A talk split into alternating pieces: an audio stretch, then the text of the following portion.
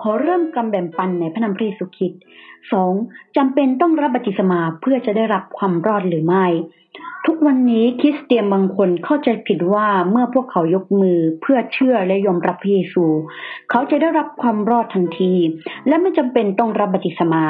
คริสเตียนจำนวนมากยังได้รับบัติศมาแบบการหยดน้ำใส่ตัว หรือบัติศมาอื่นๆ อย่างไรก็ตามพระคัมภีร์ได้เขียนชัดเจนไว้เกี่ยวกับ การรับบัพติศมาไว้อย่างมากว่า พระองค์ตรัสสามพวกสาวกว่า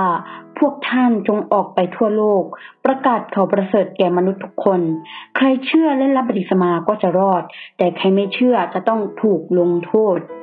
พระธรรมข้อนี้เขียนไว้ในมาระโกบทที่ 16 ข้อที่ 15 ถึง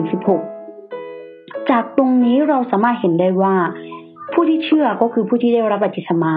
เมื่อเขารับบัพติศมาเขาก็จะได้รับความรอด แต่ใครที่ไม่เชื่อก็คือผู้ที่ไม่ได้รับบัพติศมา และผู้ที่ไม่ได้รับบัพติศมาก็จะถูกลงโทษนั่นเอง และในมัทธิวบทที่ 28 ข้อที่ 19 ถึง 20 ได้กล่าวไว้ว่า เพราะฉะนั้นท่านทั้งหลายจงออกไปและนำชนทุกชาติมาเป็นสาวกของเรา ของเราในที่นี้หมายถึงของพระเจ้าของพระเยซูนั่นเอง และจงบัพติศมาพวกเขาในพระนามของพระบิดา พระบุตรและพระวิญญาณบริสุทธิ์หลายคนอาจจะสงสัยว่าพระบิดาพระบุตร และพระวิญญาณบริสุทธิ์นี้ทำไมถึงมีสามตนสามองค์ล่ะ จริง ๆ แล้วพระบุตร พระบิดาและพระวิญญาณเหล่านี้ล้วนเป็นองค์เดียวกันนั่นเองนะคะ และสอนพวกเขาให้ถือรักษาศิลพัฒที่เราสั่งพวกท่านไว้ และนี่แน่เราจะอยู่กับท่านทั้งหลายเสมอไป จนกว่าจะสิ้นยุค เมื่อประมาณ 1,900 ปีที่แล้ว เมื่อองค์พระเยซูเจ้าทรงบรรลุความรอดบนไม้กางเขน และกำลังจะเสด็จขึ้นสู่สวรรค์หลังจากที่พระองค์ฟื้นจากความตายแล้ว พระองค์ได้สั่งเหล่าสาวกของพระองค์ว่า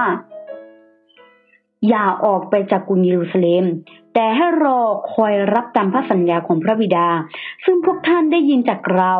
นั่นก็คือยอนให้รับบัพติศมาด้วยน้ำแต่อีกไม่นานพวกท่านจะรับบัพติศมาด้วยพระวิญญาณบริสุทธิ์ พระธรรมข้อนี้เขียนไว้ในกิจการบทที่หนึ่งข้อที่สี่ถึงห้า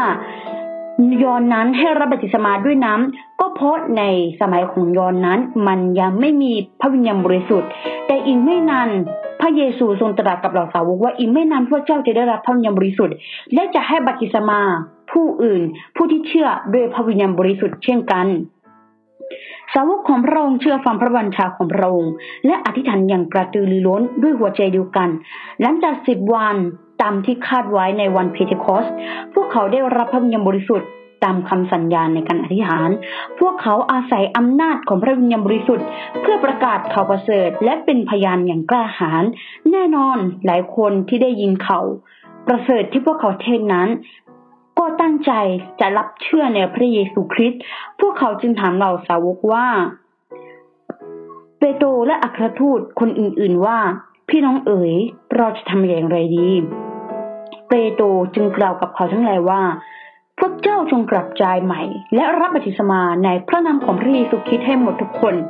เพื่อพระเจ้าจะทรงยกความผิดบาปของท่านทั้งหลาย และพวกท่านจะได้รับของประทานคือ พระวิญญาณบริสุทธิ์นั่นเอง เพราะว่าพระสัญญานั้นตก แก่ท่านทั้งหลายกับลูกหลานของพวกท่านด้วย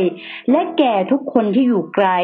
คือทุกคนที่องค์พระผู้เป็นเจ้าของเราทรงเรียกให้มาเฝ้า กิจการบทที่สองข้อที่สามเจ็ดถึงสามสิบเก้าได้บันทึกและจดพระธรรมเหล่านี้ไว้ในกิจการ ฉะนั้นจากตรงนี้เราสามารถเห็นได้ว่า ถ้าเราอยากได้รับความรอด ถ้าเราอยากมารับเชื่อพระเจ้าจริง ๆ มันจำเป็นและแน่นอนอยู่แล้วที่เราจะต้องรับบัพติศมา ในพระนามของพระเยซูคริสต์เพื่อที่เราจะได้รับพระวิญญาณบริสุทธิ์ และมีส่วนกับแผ่นดินสวรรค์ และมีส่วนกับพระเยซูนั่นเอง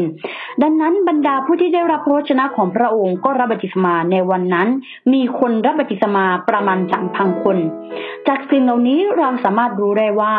ถ้าเราเชื่อในพระเยซูคริสต์แน่นอนว่าเราจะต้องรับบัพติศมาจึงจะรอด จึงจะเข้าสู่อาณาจักรแห่งสวรรค์ได้ ฉะนั้น ครั้งหน้าดิฉันจะมาพูดเกี่ยวกับการรับบัพติศมาอย่างไร ถึงจะได้รับความรอดให้กับพี่น้องธรรมิกชนทุกคนได้ฟัง แล้วก็ได้นำไปปฏิบัติใช้กันนะคะ วันนี้ก็ขอแบ่งปัน